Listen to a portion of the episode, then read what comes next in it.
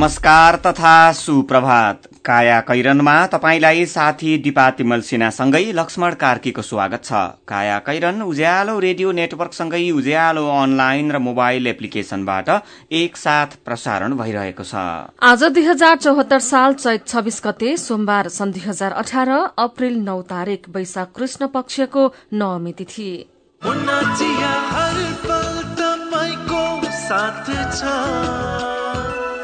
काया कैरनका साथमा मुना चिया। हर उत्सव हर मौसममा मुना चिया। काया कैरन शुरू गरौं मुख्य मुख्य खबरका शीर्षकहरूबाट। भारत भ्रमण देखावटी नभई यथार्थमा आधारित रहेको प्रधानमन्त्री ओलीको दावी अब तस्विर आफै बोल्ने भनाई। सरकारले आगामी आर्थिक वर्षमा प्रदेशलाई पन्ध्र अर्ब र स्थानीय तहलाई एक अर्बसम्म बजेट दिने बजेट नआउँदै कर्णाली प्रदेशमा डेढ करोड़ रूपियाँ सकियो। विद्यालय बाहिर रहेका तीन लाख बाल बालिकालाई भर्ना अभियानमा समेट्न चुनौती आर्थिक र सामाजिक कारण मुख्य। सिरियामा भएको रासायनिक आक्रमणको अन्तर्राष्ट्रिय समुदायद्वारा भर्त्सना सिरिया सरकार इरान र रूसले मूल्य चुकाउनु पर्ने अमेरिकाको भनाई। र इङ्ग्लिस प्रिमियर लिगको शीर्ष चारमा रहने चेल्सीको सम्भावना सकियो लालिगामा मड्रिड टर्बी बराबरीमा।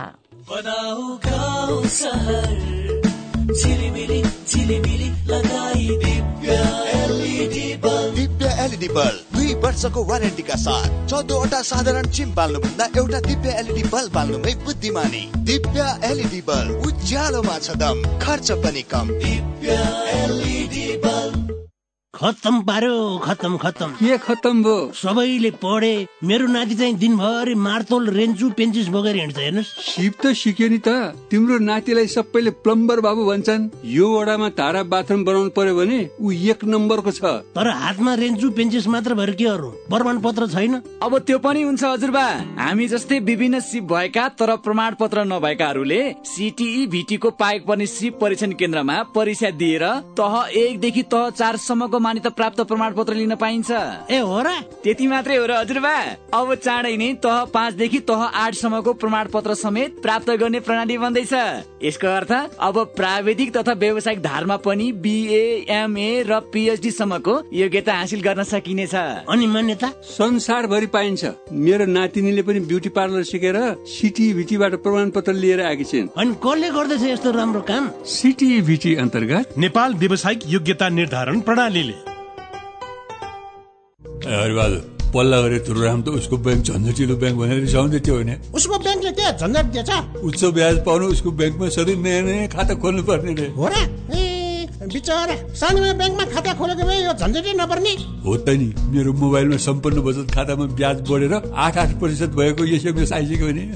सानीमा ब्याङ्कको कुरै अर्कै सानीमा ब्याङ्कमा त साझेदार ब्याङ्कको सात सय भन्दा बढी एटिएमबाट प्रत्येक महिना सित्तैमा तिन पटकसम्म पैसा झिक्न सकिन्छ। No commission no tension no झन्झट। अब ध्रुवरामलाई पनि सानीमा ब्याङ्कमा खाता खोलाउनु पर्छ सानीमा ब्याङ्क सबल अनि विश्वसनीय ब्याङ्क अनलाइन खाता खोल्नको लागि W W W dot Sanima bank dot कममा लगइन गर्नुहोस्। थप जानकारीका लागि अन्ठानब्बे शून्य एक सय उन्नाइस शून्य एक सय उन्नाइसमा सम्पर्क गर्नुहोला। हेटौडा सिमेन्ट गुणस्तरमा उच्च एक पटकको प्रयोग पुस्तौँ पुस्ता ढुक्का। हेटौडा सिमेन्ट उद्योगबाट उत्पादित उच्च गुणस्तरको ओपिसी शक्ति ब्रान्डको सिमेन्ट प्रयोग गरी ढुक्क हौ। सम्पर्क हेटौडा सिमेन्ट उद्योग लिमिटेड हेटौडा फोन नम्बर शून्य सन्ताउन्न चार बाह्र पाँच सय पन्चानब्बे। काया कैरनमा अब खबरको सिलसिला। प्रधानमन्त्री केपी शर्मा ओलीले आफ्नो भारत भ्रमण बनावटी र देखावटी नभई यथार्थमा आधारित भएको दावी गर्नुभएको छ। उहाँले नेपाल भारत सम्बन्धमा अब तस्बिर आफै बोल्ने दावी पनि गर्नुभयो। तीन दिने राजकीय भ्रमण सकेर हिजो बेलुकी स्वदेश फर्किएका प्रधानमन्त्री ओलीले त्रिभुवन अन्तर्राष्ट्रिय विमानस्थलमा पत्रकार सम्मेलन गर्दै नेपालको नयाँ जनमतलाई भारतले स्वागत गरेको उल्लेख गर्नुभयो। एक्काइसौं शताब्दीमा हामी बाँकी संसारसँग कसरी सम्बन्ध राख्न चाहन्छौ भन्ने स्पष्ट भएको छ। उहाँले भन्नुभयो हाम्रो भ्रमण भ्रमण बनावटी र देखावटी होइन यथार्थमा आधारित र उपलब्धिपूर्ण भएको छ।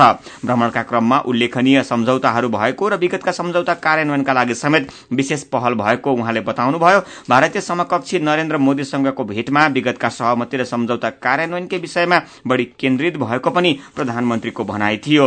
यसैबीच दिल्ली भ्रमणमा के प्रगति भयो त भनेर आजको नयाँ पत्रिका दैनिकले बुदागत रूपमा खबर छापेको छ। प्रधानमन्त्री ओलीको भारत भ्रमणमा सन् उन्नाइस सय पचासको सन्धि पुनरावलोकनको विषयमा छलफल हुने अपेक्षा थियो। नेपाल र भारतबीच रहेका कूटनैतिक प्रश्नको सम्बोधन गर्न दुवै देशका तर्फबाट गठन गरिएको प्रबुद्ध व्यक्ति समूह अर्थात ईपीजीमा पनि पुनरावलोकनको विषयमा समझदारी भएको थियो। तर प्रतिवेदन आउन बाँकी छ। प्रधानमन्त्रीको भ्रमणमा यो विषयमा ठोस छलफल हुन सकेन र ईपीजीको प्रतिवेदन कुर्ने समझदारी भएको छ। यस्तै नेपाल भारतबीच रक्सौल काठमाडौँ विद्युतीय रेलमार्ग निर्माणबारे सहमति भएको छ। रेलमार्ग निर्माणका लागि तत्काल सम्भाव्यताको अध्ययन गरिनेछ। त्यसपछि विस्तृत परियोजना प्रतिवेदन तयार भएपछि मात्रै दुई देशबीच लगानीको मोडालिटी र कार्यान्वयनलाई अन्तिम रूप दिइनेछ। नेपालका कोशी गण्डकी र कर्णाली नदीमा अन्तर्देशीय जलमार्ग सञ्चालनको सम्भावना छ तर विस्तृत अध्ययन भएको छैन। भारतले हल्दियाबाट इलाहाबादसम्म गंगा नदीमा जलमार्ग निर्माण गरिरहेको छ। नेशनल वाटरवेज एक नाम दिइएको त्यो जलमार्गको वाराणसीसम्मको खण्ड सन् दुई हजार अठारको अन्त्यसम्ममा सम्पन्न हुने लक्ष्य छ। सन् दुई लक्ष्य छ यो परियोजनाका लागि विश्व ब्याङ्कले समेत सहयोग गरिरहेको छ। त्यसै गरी अघिल्लो आर्थिक वर्ष दुई हजार त्रिहत्तर चौहत्तरमा नेपालले भारतसँगको व्यापारमा जम्मा पाँच खर्ब बयानब्बे अर्ब बाइस करोड़ रूपियाँ घाटा बेहोरेको थियो। यो नेपालको कुल व्यापार घाटाको चौसठी दशमलव छ प्रतिशत हो। चालु आर्थिक वर्षको सात महिनामै नेपालले भारतसँग चार खर्ब पाँच अर्बको व्यापार घाटा बेहोरिसकेको छ। यो अवधिमा नेपालले चार खर्ब बत्तीस अर्बको वस्तु आयात गरेर सत्ताइस अर्ब चौध करोड़ रूपियाँको मात्रै निर्यात गरेको छ। संयुक्त विज्ञप्तिमा व्यापार घाटाको विषय हटाएको छैन। त्यसै गरी पञ्चेश्वर परियोजनाका बारेमा कुरा भए पनि कुनै निर्णय हुन सकेन र अरूण तेस्रोको शिलान्यास रोकिएको छ। यसपालि शिलान्यास हुने तयारी भए पनि अन्तिम समयमा रोकिनुमा दुईवटा कारण रहेको दिल्लीमा रहेका कूटनैतिक स्रोतहरूले बताएका छन्। त्यसै गरी भारतले डेढ वर्ष अघि विमुद्रीकरणको घोषणा गरी भारू पाँच सय र हजार दरका नोट नचल्ने बनाएको थियो। यो नियम लागू भएपछि नेपालको ब्याङ्किङ प्रणालीमा तीन करोड़ छत्तीस लाख भारू बराबरका त्यस्ता नोट थन्किएको राष्ट्र ब्याङ्कले जनाएको छ। नेपालीसँग रहेको भारू साटी दिन यसअघि सरकार तथा केन्द्रीय ब्याङ्कको तहमा पटक पटक छलफल भए यसपटकको प्रधानमन्त्रीको भ्रमणका क्रममा पनि यो वार्तामा छलफलको विषय बनेको छ। भारतीय प्रधानमन्त्रीले यो विषयमा आवश्यक समाधान निकाल्न भारतीय रिजर्भ ब्याङ्कलाई निर्देशन दिएको वार्तामा सहभागी नेपाली अधिकारीहरूले बताएका छन्। सरकारले आगामी आर्थिक वर्ष दुई हजार पचहत्तर छयत्तरका लागि स्थानीय तहलाई अधिकतम एक अर्ब रूपियाँ र प्रदेशलाई पन्ध्र अर्ब रूपियाँसम्म बजेट दिने भएको छ। अर्थ मन्त्रालयले प्रदेश र स्थानीय तहलाई समानीकरण अनुदान र राजस्व बाँडफाँड शीर्षकको छुट्टा छुट्टै सिलिङ एकसाथ पठाएको हो। मन्त्रालयको अन्तर सरकारी वित्त व्यवस्थापन महाशाखाका अनुसार स्थानीय तहलाई दुवै शीर्षकमा एकमुष्ट न्यूनतम नौ करोड़ र अधिकतम एक अर्ब चौतिस लाख रूपियाँसम्म सिलिङ पठाइएको छ। त्यसै गरी प्रदेशलाई समानीकरण र राजस्व बाँडफाँड शीर्षकमा एकमुष्ट न्यूनतम तेह्र अर्ब र अधिकतम पन्ध्र अर्ब रूपियाँको सीमा दिएको छ।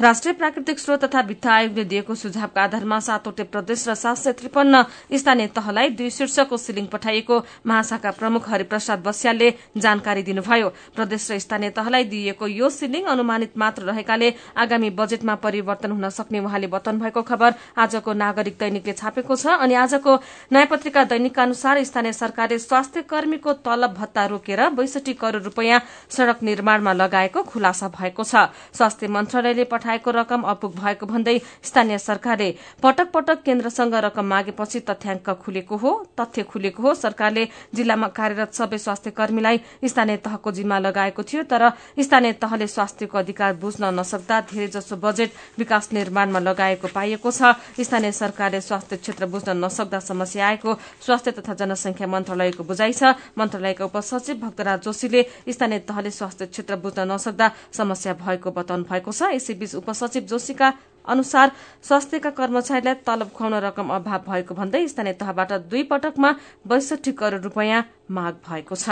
यस्तै कर्णाली प्रदेशले एक महिनामै डेढ करोड़ रूपियाँ सकेको छ। आर्थिक कार्यविधि ऐन पारित हुन र बजेट ल्याउन ढिलो हुने देखिएपछि संघीय अर्थ मन्त्रालयले सातवटै प्रदेशका प्रदेश सभा सचिवालय र मन्त्रालयलाई बजेट सहित अख्तियारी दिएको थियो। केन्द्र सरकारले कर्णाली प्रदेशमा एक अर्ब दुई करोड़ पाँच लाख रूपियाँ पठाएको छ। तत्कालका लागि चालू र पुँजीगत खर्चका लागि संघीय अर्थ मन्त्रालयले संसद सचिवालय र यहाँका सातवटा मन्त्रालयका लागि पैंतालिस करोड़ रूपियाँ पठाएकोमा डेढ करोड़ रूपियाँ सकिएको हो। यसै गरी प्रदेश नम्बर पाँचको सरकारले संसदमा नीति तथा कार्यक्रम प्रस्तुत गरेको छ। सरकारका तर्फबाट प्रदेश प्रमुख उमाकान्त झाले नीति र कार्यक्रम संसदमा पेश गर्नुभएको हो। नीति तथा कार्यक्रममा रोजगारी सिर्जना आर्थिक र सामाजिक क्रियाकलापमा सबैको पहुँच तथा जनशक्ति र पूर्वाधार विकासलाई प्रादेशिक विकासको रणनीतिका रूपमा अवलम्बन गरिने उल्लेख गरिएको छ। काया कैरनमा रिपोर्टसँगै खबरको सिलसिला बाँकी नै छ। सुन्दै गर्नुहोला। काकी नमस्कार है नमस्कार। लौ हेर यो हरिलाई। अस्ति मात्रै यसको पसलमा आग लागि भयो। यसलाई भने केही चिन्तै छैन। के भएको यसलाई? मलाई केही भएको छैन काकी। काकीलाई थाहै रहन्छ। मैले त आफ्नो लघु व्यवसायको लघु बिमा कार्यक्रम मार्फत बिमा पो गरेको छु। नोक्सानी अनुसार बिमाको नियमभित्र रहेर क्षतिपूर्ति पाइहाल्छु नि। के को चिन्ता? लघु बिमा क्षतिपूर्ति के भन्छ यो? ल काकी सुन्नुहोस्। लघु बिमा भनेको मानिसहरूको दैनिक जीवन तथा जीविकोपार्जनको क्रममा आइपर्ने विभिन्न प्रकारका जोखिमहरूबाट हुने आर्थिक नोक्सानीमा क्षतिपूर्ति दिने कार्यक्रम हो। ए अनि कस्ता जोखिमहरूमा लघु बिमाले सहयोग गर्छ त? लघु बिमा गरेमा विभिन्न कारणले हुने दुर्घटना तथा रोगहरूको उपचार बापत हुने औषधि उपचार खर्च प्राकृतिक प्रकोप आगलागी तथा अन्य कारणले हुने व्यक्तिगत सम्पत्तिको नोक्सानी लघु व्यवसाय सञ्चालनको क्रममा हुने अनिश्चितता तथा नोक्सानी बाली तथा पशुधनमा हुने क्षति बापत क्षतिपूर्ति पाइन्छ। ए ए अनि यस्तो सुविधा कसरी लिन सकिने रहेछ त? कसले पाउने हुन्? फेरि बिमा गर्दा खर्च पनि त लाग्ला नि।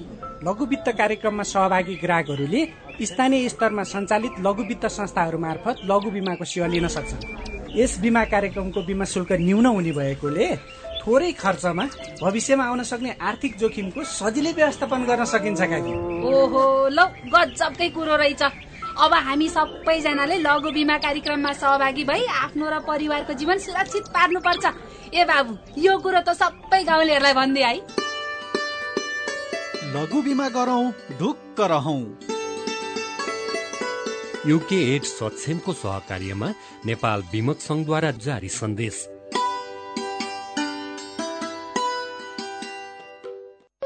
आत्मनिर्भर र समृद्ध यात्रामा कर्णाली प्रदेशको उद्घोष। कर्णाली रारा पर्यटन वर्ष दुई हजार पचहत्तर।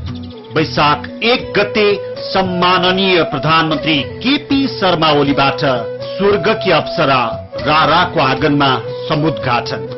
कर्णाली समृद्धिको आधार पर्यटन विकास र पूर्वाधार। कर्णाली प्रदेश सरकार।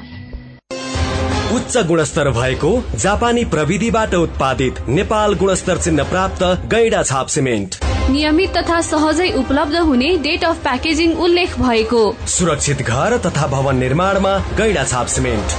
वाह जोसँग गैडा सिमेन्ट छ उसँग सब थोक छ। उदयपुर सिमेन्टद्वारा उत्पादित गैडा सिमेन्ट। इतिहास साक्षी छ। प्लास्टिक जन्य वस्तु फोहोर टायर इत्यादि नजलाउने सम्बन्धी वातावरण विभागको अनुरोध। ग्रामीण तथा विशेष गरी शहरी क्षेत्रमा प्लास्टिक जन्य वस्तु फोहोर टायर इत्यादि बालेर आगो ताप्नुका साथै फोहोरहरू बाल्ने गरिन्छ। यस्ता वस्तुहरू बाल्दा निस्किने धुवामा डाइअक्सिन फ्युरान जस्ता हानिकारक ग्यास तथा धुवाका अति सूक्ष्म कणहरू हुने हुँदा यसले फोक्सोको क्यान्सर लगायत श्वास प्रश्वास सम्बन्धी गम्भीर रोगहरू लाग्न सक्छन्। तसर्थ आजैदेखि प्लास्टिक जन्य वस्तु फोहोर टायर इत्यादि बाल्ने कार्य बन्द गरी वातावरणमा हुने प्रदूषण तथा जनस्वास्थ्यमा पर्ने असर न्यूनीकरण गरौं। वातावरण संरक्षणमा योगदान पुर्याउ। नेपाल सरकार वन तथा वातावरण मन्त्रालय वातावरण विभाग। Happy new year happy new year happy new year यामा सँगै मनाऊ ह्याप्पी न्यू इयर यात्रा सफल सुखद रहोस् यामा चाहन्छ। सम्बन्ध प्रकार बनोस् यामा भन्दछ। स्योर स्वप्न गर्छु क्यासब्याक पाइन्छ। किन्ने सक्ने जे गरे नि उपहार भरमा छ। नयाँ वर्ष दुई हजार पचहत्तरको आगमनसँगै तपाईँको जीवनलाई यमहामय बनाउन। यमहा तपाईँलाई आमन्त्रण गर्दछ ह्याप्पी न्यू इयर बिक्री समारोहमा। कार्यक्रम खरिद योजना नभएकाका लागि test ride and best ride selfie खिचाउन कन्टेस्ट खरिद योजना भएकाहरूका लागि छ स्क्रच बुक जसमा पाउनुहुनेछ रु पचास हजार सम्मको स्योर सट क्यास डिस्काउन्ट अनि लक टेस्ट गरी हन्ड्रेड पर्सेन्ट सम्मको क्यासब्याक आफ्टर सेल सर्भिस गिफ्ट पनि हुनेछ। साथमा तपाईँको परिवार तथा बच्चाहरूको लागि आकर्षक गिफ्ट ह्याम्पर। विस्तृत जानकारीका लागि आजदेखि दुई हजार पचहत्तर वैशाख मसान्तसम्म तपाईँको नजिकको यमहा सोरुमहरूमा सम्पर्क गर्नुहोस्। उज्यालो रेडियो नेटवर्कसँगै उज्यालो अनलाइन र मोबाइल एप्लिकेशनमा प्रसारण भइरहेको काया कैरनमा तपाईंलाई फेरि स्वागत छ। यतिन्जेल हामीले भारत भ्रमण देखावटी नभई यथार्थमा आधारित रहेको प्रधानमन्त्री ओलीको दावी सरकारले आगामी आर्थिक वर्षमा प्रदेशलाई पन्ध्र अर्ब र स्थानीय तहलाई एक अर्ब रूपियाँसम्म बजेट दिने लगायतका खबर प्रस्तुत गर्यौं। सरकारले हरेक वर्ष शैक्षिक सत्र शुरू भएदेखि वैशाख पन्ध्रसम्म भर्ना अभियान सञ्चालन गर्दै आएको छ। यस वर्ष त विद्यार्थी भर्नाको महाअभियान नै चलाइँदैछ। शिक्षा मन्त्री गिरिराज मणि पोखरेलका अनुसार प्रधानमन्त्री केपी शर्मा ओलीले कर्णालीमा एकजनालाई विद्यालय भर्ना गराएर यो अभियान शुभारम्भ गर्दै हुनुहुन्छ। महाअभियानले विद्यालय बाहिर रहेका लाखौं बाल बालिकालाई यही वर्ष विद्यालय भर्ना गरौला त। शिक्षा विभागका अनुसार पाँचदेखि बाह्र वर्ष उमेर समूहका तीन लाख तेह्र हजार बाल बालिका विद्यालय बाहिर छन्। उनीहरू किन विद्यालय आउँदैनन् भन्ने गहन अध्ययन विनय गरिने भर्ना अभियानले यसपालि पनि उच्च नतिजा दिने विश्वास गर्न सकिँदैन। भर्ना अभियानको यस वर्षको नारा छ। हामी सबैको इच्छा अनिवार्य निशुल्क आधारभूत शिक्षा। शिक्षा मन्त्री पोखरेलका अनुसार यो अभियान अनुसार भर्ना भएकै दिन पुरै सेट पाठ्य पुस्तक उपलब्ध गराउने तयारी छ। छात्रवृत्ति लगायत सुविधा पनि दिइनेछ अब प्रश्न उठ्छ पुस्तक पाइने आशमै यसपालि सबै बालबालिका विद्यालय आउलान्? किनकि धेरै जसो बालबालिका विद्यालय आउन नसक्नुका पछाडि पुस्तक होइन उनीहरूका आर्थिक र सामाजिक समस्या प्रमुख कारण हो। यो खबर आजको कान्तिपुर दैनिकले छापेको छ। यसैबीच छोराछोरी विद्यालयमा भर्ना नगरे अब सरकारबाट पाइने सबै सुविधा रोकिने भएको छ। यसका लागि सरकारले शिक्षाको अधिकार सम्बन्धी ऐनको मस्यौदा तयार पारेको छ। यो मस्यौदा ऐन लागू भएपछि सबै अभिभावकले छोराछोरीलाई अनिवार्य रूपमा विद्यालय पठाउनु पर्ने हुन्छ। कानून आयोगद्वारा तयार पारिएको यो मस्यौदामा प्रारम्भिक बाल शिक्षादेखि माध्यमिक शिक्षासम्म माध्यमिक शिक्षासम्म अनिवार्य र निशुल्क हुने व्यवस्था गरिएको छ। नेपाल समाचार पत्र दैनिकले यो खबर छापेको छ। उत्तरी छिमेकी देश चीनबाट काठमाडौँमा रेल ल्याउने सम्झौता भएको दुई वर्षपछि दक्षिणी छिमेकी देश भारतबाट पनि काठमाडौँसम्म रेल ल्याउने सम्झौता भएको छ। सम्झौता कार्यान्वयन हुने हो भने काठमाडौँ दुई देशको रेलमार्गबाट जोडिनेछ। के साँच्चै यो सम्भावना छ त? मदन पौड्यालको रिपोर्ट। नेपालमा रेलमार्ग विस्तार गर्न दुई छिमेकी बीच प्रतिस्पर्धा नै देखिएको छ। प्रधानमन्त्री केपी शर्मा ओलीको भारत भ्रमणमा अस्ति शनिबार रेल लाइन विस्तारका विषयमा चार बुधे सम्झौता भएको छ। भारतसँग रक्सौल काठमाडौँ रेलमार्ग जोड्ने सहमति भएको हो। रक्सौलसम्म अहिले पनि रेल चलिरहेको छ। रक्सौलदेखि वीरगंज हुँदै काठमाडौँ विद्युतीय रेलमार्ग भारतको लगानीमा बनाउने भनिएको हो। सहमति अनुसार एक वर्षभित्र नेपाल सरकारको सहयोगमा सर्वेक्षण शुरू हुन्छ। तर विगतमा भारतसँग भएका विभिन्न आयोजना अझै अलमलमै रहेकाले विद्युतीय रेल विस्तार पनि कार्यान्वयन हुनेमा विश्वास गर्न नसकिने विज्ञहरूको बुझाइ छ। तर रेल विभागका प्रवक्ता प्रकाश भक्त उपाध्याय भने यो सहमति सकारात्मक रहेको बताउनुहुन्छ। यो सकारात्मक कुरा हो। हामी चाहिँ काठमाडौँदेखि वीरगञ्जसम्म रेल निर्माण बनाउनको लागि अहिले हाम्रो स्टेज चाहिँ हामीले सम्भाव्यत अध्ययनको चरणमा छौँ।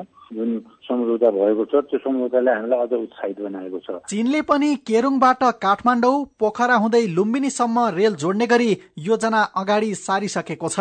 यसअघि दुई हजार बहत्तर चैतमा भएको ओलीको चीन भ्रमणमा केरुङबाट रसुवागढी हुँदै काठमाडौँ रेलमार्ग विस्तार गर्ने सम्झौता भएको थियो।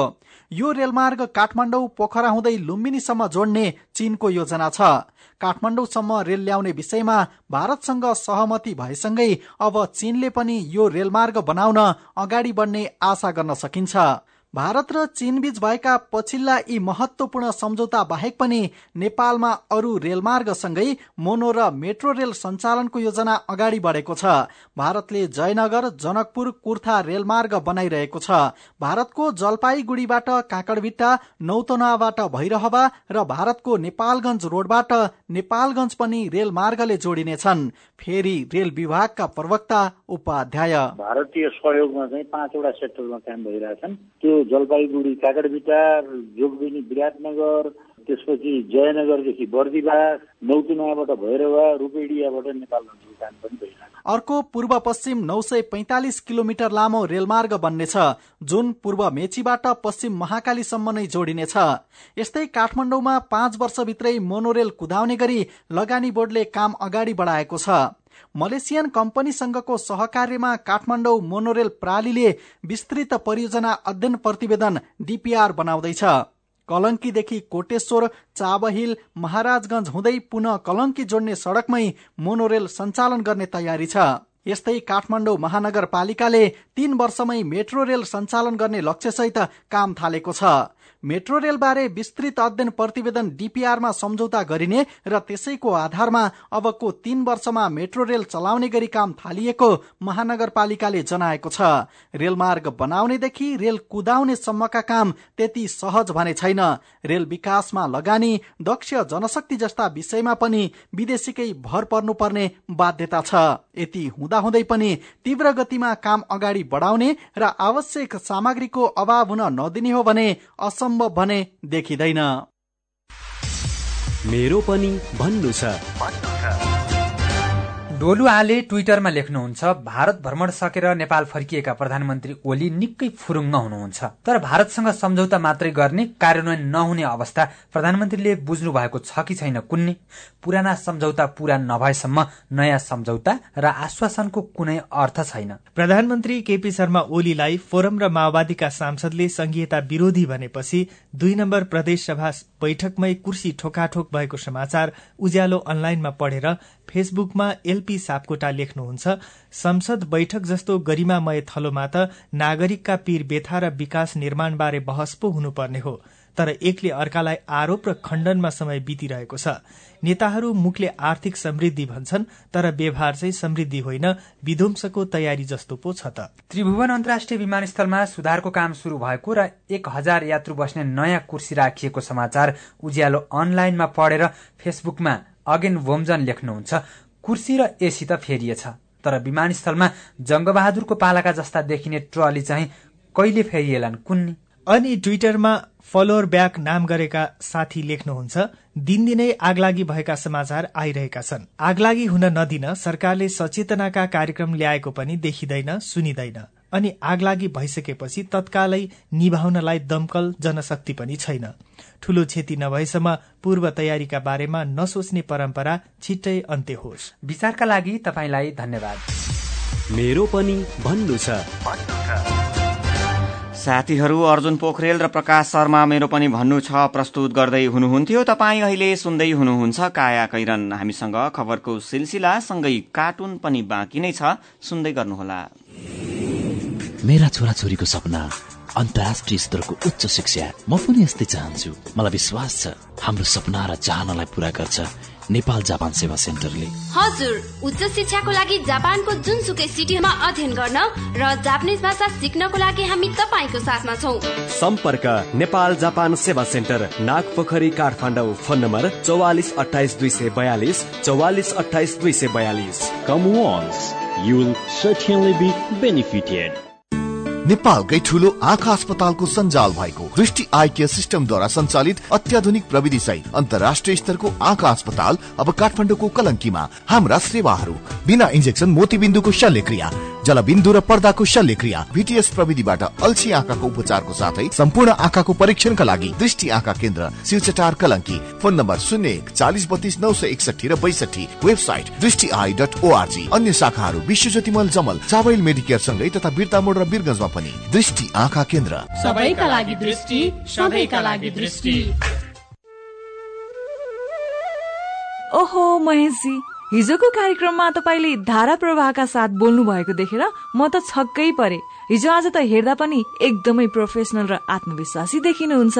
यो सबै परिवर्तन त निपमा पब्लिक स्पिकिङ तालिम लिएपछि भएको हो नि। हजुर वाक शक्ति व्यक्तित्व तथा क्षमता विकास गरी विभिन्न क्षेत्रमा सफल हुनका लागि एकदमै उपयोगी पब्लिक स्पिकिङ तालिममा सहभागी हौ। सम्पर्क? नेपाल अन्टरप्रेनरसिप एजुकेसन फाउन्डेसन निफ बागबजार काठमाडौँ। फोन नम्बर बयालिस अडतिस पाँच सय पैतालिस four two three eight five four five. Everest bank रहेको बिल्डिङको थर्ड फ्लोर। साथै एसई दिएका विद्यार्थीहरूका लागि विशेष कोर्सको व्यवस्था छ।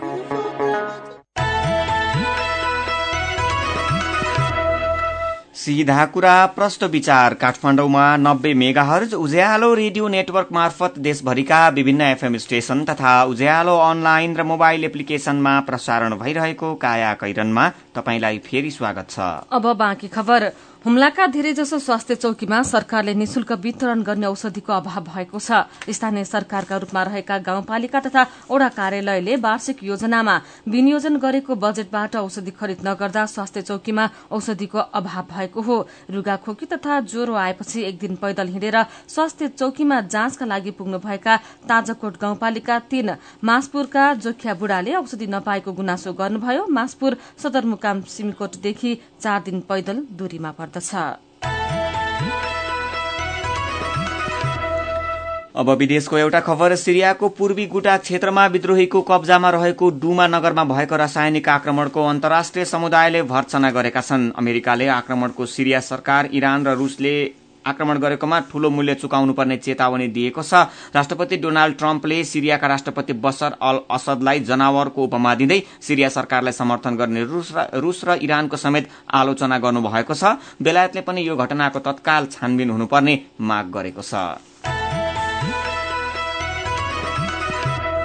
अब खेल खबर विराटनगरमा रहेको शहीद रंगशालामा मुफसलमै पहिलो पटक आयोजना भइरहेको डे नाइट फुटबल प्रतियोगिताको आज फाइनल हुँदैछ। पाँचौं विराट गोल्ड कपको उपाधिका लागि विभागीय टीम त्रिभुवन आर्मी क्लब र थ्री स्टार क्लब बीच आज प्रतिस्पर्धा हुँदैछ। यसैबीच प्रतियोगिताकी उपाधिको प्रमुख दावेदार मानिएको Biratnagar kings Dhangadhi premier league DPL क्रिकेटको समूह चरणबाट बाहिरिएको छ। पहिलो चरणको अन्तिम खेलमा सिवाइसी अत्तरियासँग छ विकेटले पराजित भएपछि हिजो विराटनगर प्ले अफमा स्थान बनाउन असफल भएको हो। यस्तै जितसँगै अत्तरिया प्ले अफमा पुगेको छ टीम चौराहा धनगढ़ी र महेन्द्रनगर युनाइटेडको समान छ अंक भए पनि सर्वाधिक जितका आधारमा दोस्रो स्थानमा रहँदै धनगढ़ीले काठमाडौँसँग फाइनल प्रवेशका लागि क्वालिफायरमा खेल्ने निश्चित भएको छ। यस्तै आइपीएल क्रिकेटमा कोलकाता नाइट राइडर्सले रोयल च्यालेन्जर्स बेंगलोरलाई चार विकेटले हराएको छ। गैरातीको खेलमा बेंगलोरले दिएको एक सय सतहत्तर रनको लक्ष्य कोलकाताले अठार ओभर पाँच बलमा छ विकेट गुमाएर भेटाएको हो। कोलकातालाई जिताउन सुनिल नारायणले पचास र नीतिश राणाले चौतिस रन बनाए। आक्रामक ब्याटिङ गरेका स्पिनर सुनिलले उन्नाइस बलमा पाँच छक्का र चार चौका सहित पचास रन पूरा गरेका थिए। पहिले ब्याटिङ गरेको बेंगलोरका आइबिडी विलियर्सले चौवालिस र ब्रेन्डन म्याकुलमले त्रिचालिस रन बनाएका थिए। हिजै भएको अर्को खेलमा किङ्स इलेभेन पन्जाबले दिल्ली डेभिड्सलाई छ विकेटले हराएको थियो। प्रतियोगितामा आज राजस्थान रोयल्स र सनराइजर्स हैदराबाद खेल्नेछन्। यो खेल नेपाली समयअनुसार बेलुकी सभा आठ बजेपछि शुरू हुनेछ। यस्तै अन्तर्राष्ट्रिय खेलकै प्रसंगमा इङ्ग्लिस प्रिमियर लिग फुटबलको साबिक विजेता चेल्सी यो सिजनमा शीर्ष चारमा पर्ने सम्भावना सकिएको छ। गैराती वेस्टह्याम युनाइटेडसँग एक एक गोलको बराबरीमा रोकिएसँगै चेल्सीको अन्तिम चारमा रहँदै प्रिमियर लिग टुङ्ग्याउने सम्भावना सकिएको हो। प्रतियोगिताका बत्तीस खेल सकिँदा चेल्सी चौथो स्थानको टोटनह्याम भन्दा दस अङ्कले पछि छ। गैरातीको खेलमा त्रिहत्तरौं मिनटसम्म चेल्सीले एक शून्यको अग्रता लिए पनि त्यसलाई जोगाउन सकेन। यस्तै स्पेनिस लालिगामा एथलेटिको मड्रिड र रियल मड्रिडले एक एक गोलको बराबरी खेल खेलेका छन्। मड्रिड डर्बीमा क्रिस्टियानो रोनाल्डोको गोलमा त्रिपन्नौ मिनटमा रियलले अग्रता लिए पनि त्यसको चार मिनटमा एथलेटिकोका लागि एन्टेनियो ग्रिजम्यानले बराबरी गोल फर्काएका थिए। अर्को खेलमा भ्यालेन्सियाले स्पानियोलाई एक शून्यले हराएपछि रियल अङ्क तालिकाको चौथो स्थानमा झरेको छ।